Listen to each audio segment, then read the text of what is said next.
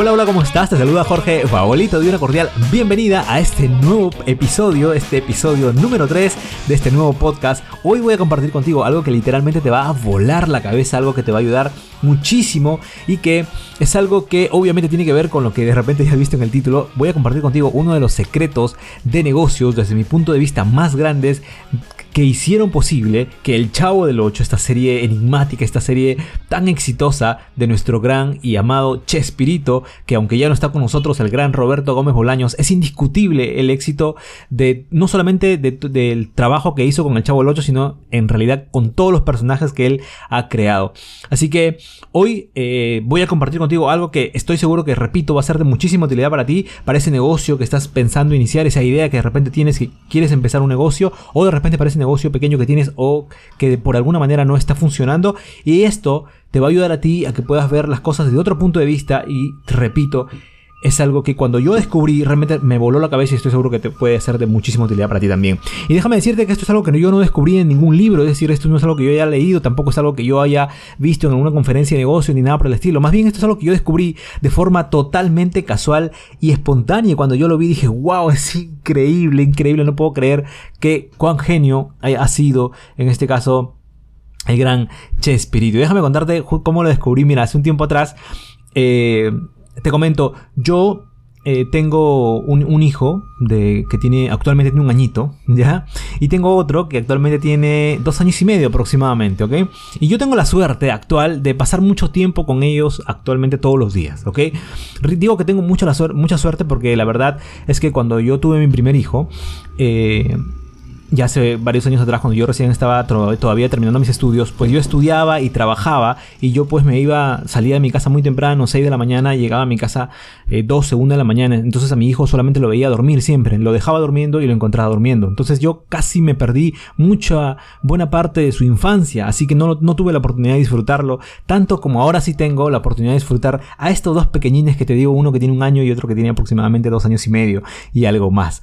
El punto es de que un día estaba yo observando. A mis hijos me encanta pasar tiempo con ellos, me encanta observarlos, sobre todo eh, ver eh, en todos los problemillas que ellos se, meten y estar allí siempre. Y un día me, percaté de algo que literalmente me hizo como, wow, estaba viendo uno de mis hijos que eh, estaba tratando uno de ellos, el que estaba tratando de, levantar unos juguetes. Digamos que tenía en, el piso aproximadamente unos 7, 8 juguetes y él empezó a levantarlos para que para poder tenerlos en su en su brazo, ¿no? Y poder cargar los juguetes, no sé, me imagino yo que los quería transportar. Entonces cogió el primer juguete, lo puso en su en su en su primer en su brazo, lo cogió con el derecho, lo puso en su brazo izquierdo y e hizo como que quería poner más y empezó a poner el segundo, pero a partir del tercero, como tú sabes que ellos tienen sus su bracitos chiquititos, eh, ya no entraban los juguetes, él quería quería quería cargar aproximadamente tres veces más juguetes de lo que su bracito le permitía cargar. Pero tú sabes que los niñitos pues son totalmente espontáneos, ellos solamente hacen las cosas. Así que él seguía eh, tratando de sumar y por un lado se le escapaban los juguetes, se le caían y por otro lado él seguía subiendo más juguetes. por un lado se caía, por otro lado subía. Instantáneamente obviamente a mí me causó eso mucha risa, mucha ternura.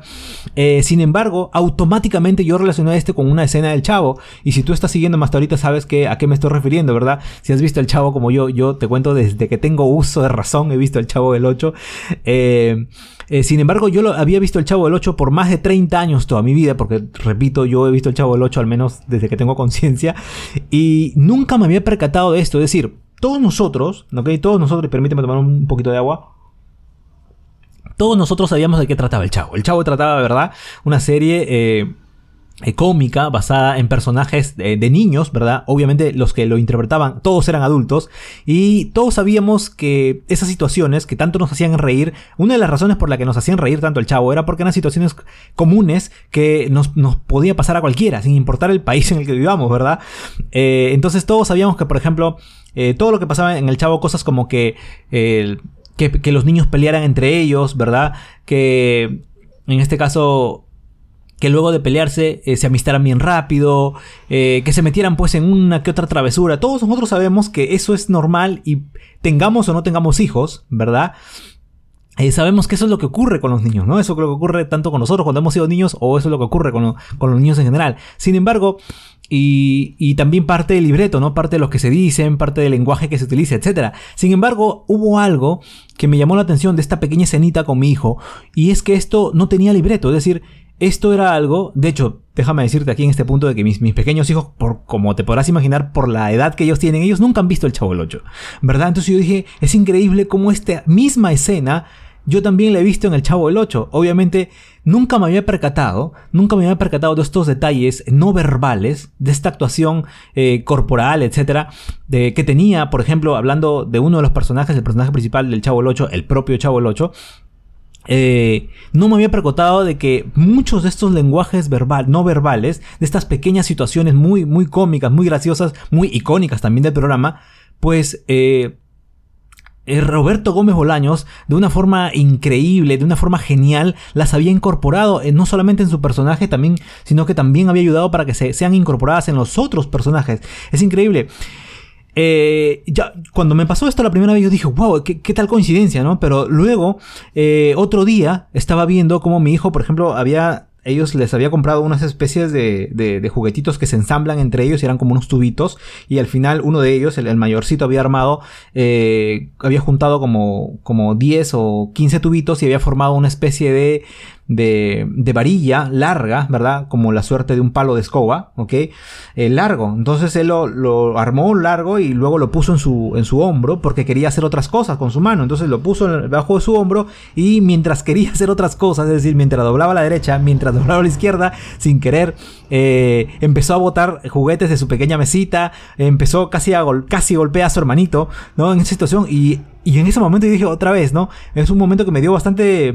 Eh, obviamente yo, los ayudé para que no se golpearan y esto, pero me dio bastante como que risa, pero también me dio eh, mucha ternura y en ese momento dije, wow, otra vez, esta es una escena del Chavo del 8 y, rápidamente, de repente tú ya, ya lo hiciste, me vino a la mente esa escena del Chavo del 8 cuando él tiene, por ejemplo, un palo de escoba en el hombro que lo pone en su hombro y de repente voltea para la derecha y golpea al señor Barriga, voltea para la izquierda, golpea a Don Ramón o golpea a Kiko, golpea... Y dije, es increíble, ¿no? Este tipo de, detalles no verbales de, de, este personaje del Chavo del 8 y yo dije, wow, este es increíble, qué, qué bárbaro. O sea, eh, y repito, cuando me pasó esto ya por segunda vez o tercera vez, yo dije, esto no es coincidencia. Y empecé a observar un poco más a mis hijos, empecé a observar qué otras situaciones así totalmente espontáneas y naturales este, eh, este genio, Chespirito, había logrado cómo, cómo es que lo había logrado eh, ensamblar en su personaje y cómo es que había ayudado también a que se ensamblen otros personajes. Un día yo descubrí, de hecho eso fue hace, hace poco, te comento, estaba cargando a mi hijo, el, el, pequeñito, ya el que solamente tiene un añito, nada más, tiene un añito. Y... Eh, estaba como haciendo un poquito de, llanto, el llanto mañoso que suelen hacer los niños. Nosotros le decimos llanto mañoso, no sé si, suena bien. Es ese llanto de, berrinche que hacen. Es decir, cuando no les duele nada, cuando no, no, no es este, no les duele nada, no les falta nada, pero simplemente están haciendo berrinchito porque, eh, o berrinche porque pues algo, no, quieren que una situación sea como ellos quieren, ¿no? Entonces ellos recurren a este berrinche o mini berrinche y empiezan a hacer esta, esta especie de, de lágrima fingida, esta especie de llanto fingido, ¿verdad?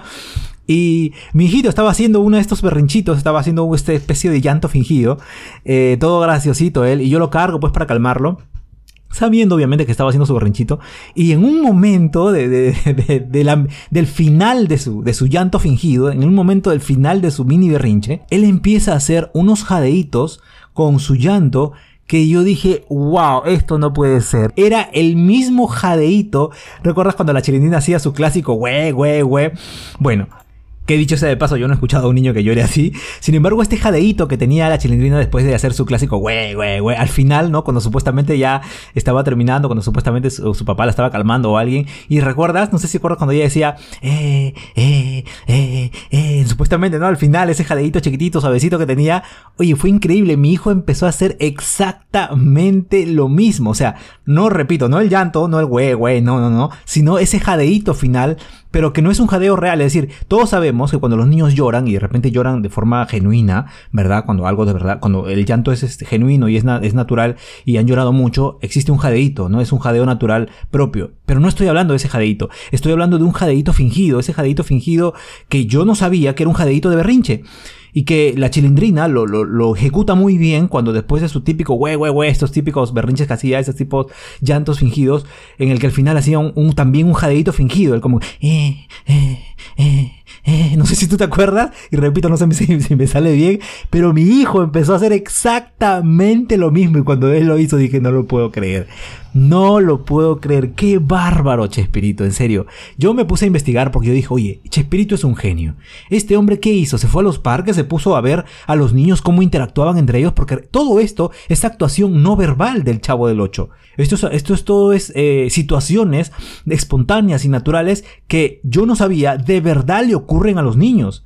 Es decir, eh, como te decía, yo no tuve el privilegio de, pasar el mismo tiempo con mi primer hijo, porque por la naturaleza de, mi trabajo y mis estudios en esa época, pero ahora que yo he tenido tiempo en estos últimos tres años, cuatro años, de pasar tiempo con mis hijos de pequeñitos, pasar, verlos en cada etapa de crecimiento y recién yo he podido experimentar y ver cómo de forma espontánea y totalmente natural ellos tienen estas pequeñas cositas que, oh, este increíble genio Chespirito supo de manera magistral incluir en su personaje y ayudar a incluirlos, estoy seguro, también en los otros personajes que formaban parte de este programa.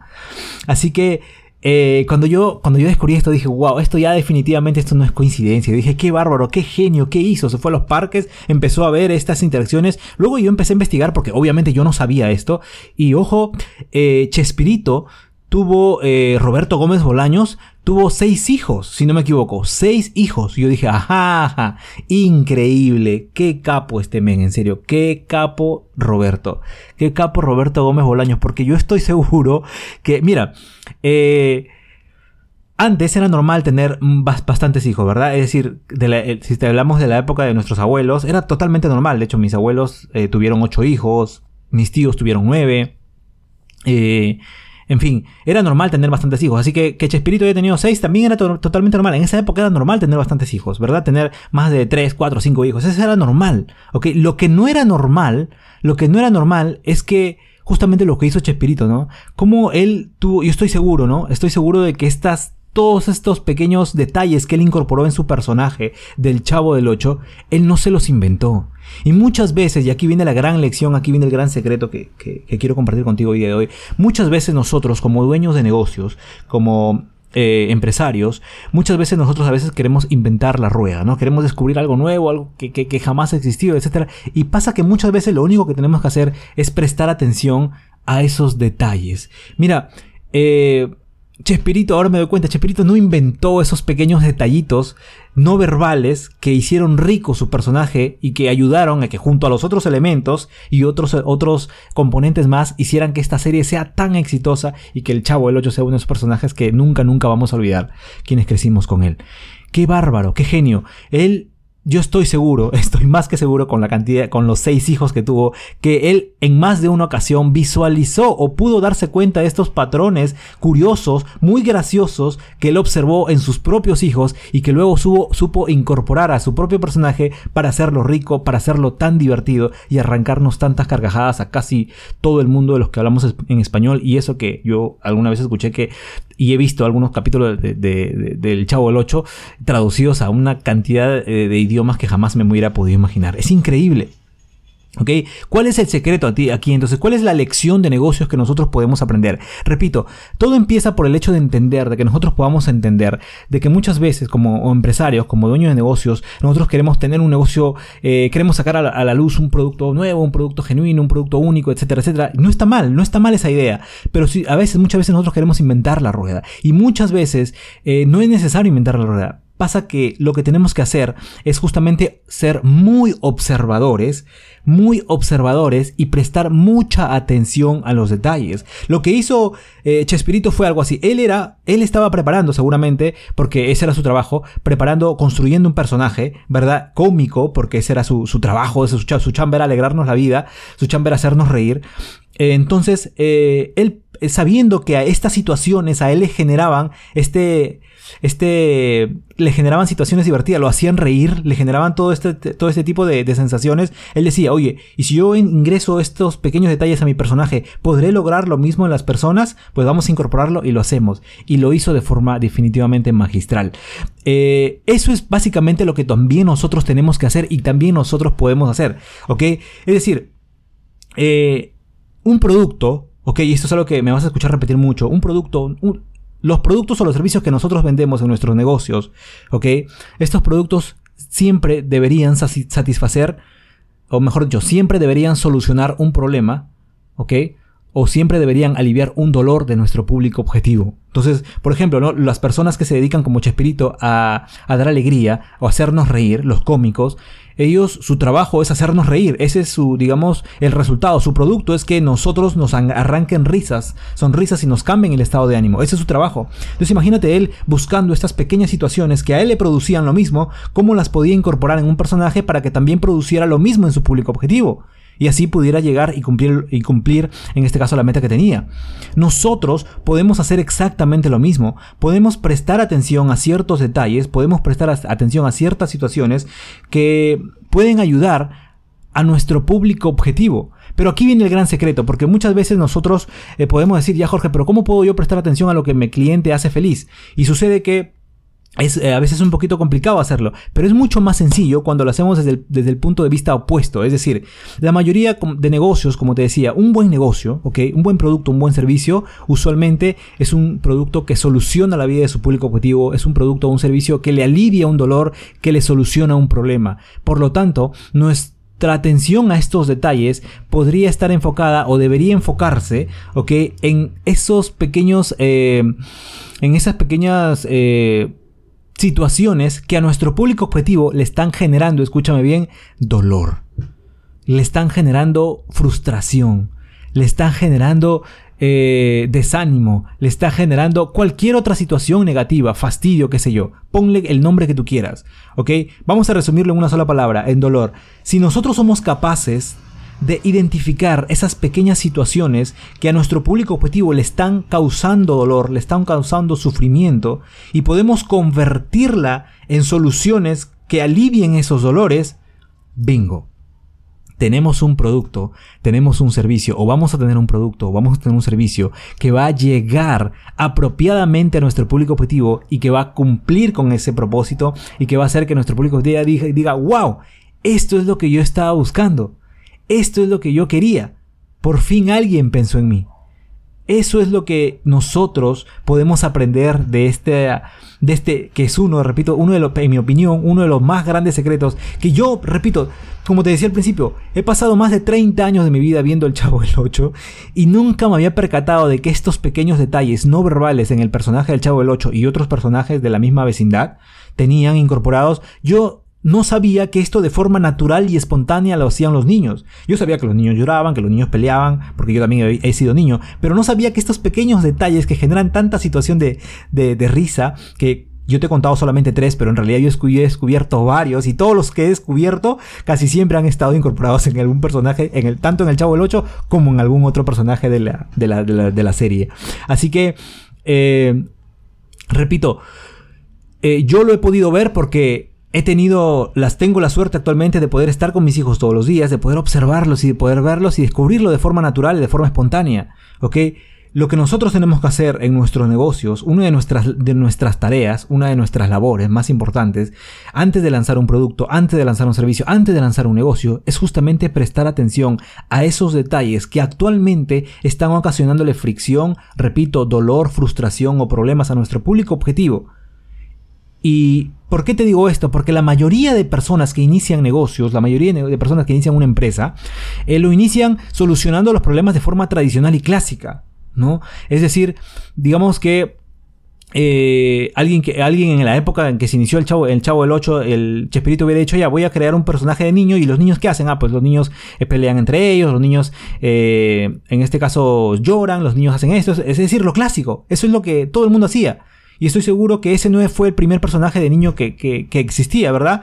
Es decir, sin embargo, gracias a que el Chavo del 8 pudo ver otros detalles adicionales, que generaban y que podían generar en su público objetivo mucho, eh, mucho del resultado que él estaba buscando, que era en este caso las risas, eh, el buen humor, nosotros también podemos hacer exactamente lo mismo. La mayoría de negocios empieza, empieza sus negocios, la mayoría de personas empieza una empresa, lanza un producto, lanza un servicio, solucionando los mismos problemas que, todos los, que todas las mismas empresas, que todas las demás empresas suelen solucionar de la misma forma, de la misma manera. Y pues sucede que cuando hacemos eso, pues mm, de repente vamos a tener clientes, pero no vamos a llegar a tener un impacto real en el mercado. Nuestro producto no necesariamente se va a convertir en el favorito del mercado porque estamos haciendo exactamente lo mismo que hace la mayoría. Pero por el contrario, si nosotros prestamos atención a esos detalles, a esos momentos, y para eso tenemos que hacer lo mismo que hacía que yo estoy seguro que hacía Roberto Gómez Bolaños. Tenemos que ser muy observadores. Tenemos que observar, hacer nuestra chamba, como digo yo, en observar cuáles son esos pequeños momentos, esos pequeños detalles, esas pequeñas situaciones que están acongojando, que están... Eh, haciendo pasar mal momento a nuestro público objetivo, que le están provocando dolores, frustraciones, problemas, para que nosotros podamos hacer lo mismo que Roberto Gómez Bolaños, podamos incorporarlo a nuestra propuesta, y hemos hablado de la, propuesta y vamos a seguir hablando de, propuestas, porque nosotros los negocios en realidad no vendemos productos, no vendemos servicios, nosotros hacemos propuestas a nuestro público objetivo. Entonces, para que nuestra propuesta la podamos trabajar en base a esto y nosotros podamos así realmente eh, llegar o presentarnos a un público objetivo y podamos de verdad generar una diferencia y de verdad hacer un impacto y de verdad sacar, sacar esos productos y servicios que de verdad solucionen la vida de nuestro público objetivo en una manera en que quizá nadie lo ha hecho antes. Esa es una de las claves del éxito que hoy yo quería compartir contigo en un negocio y que pues yo lo descubrí de esta forma como te he contado. Espero que esta información sea de muchísima utilidad para ti y vamos a seguir hablando de este tema seguramente, vamos a seguir hablando de propuestas, vamos a seguir hablando de otros detalles adicionales que ya por el tiempo no nos alcance aquí, pero espero que repito que esta información te sea de muchísima utilidad. Nos vemos en el próximo episodio.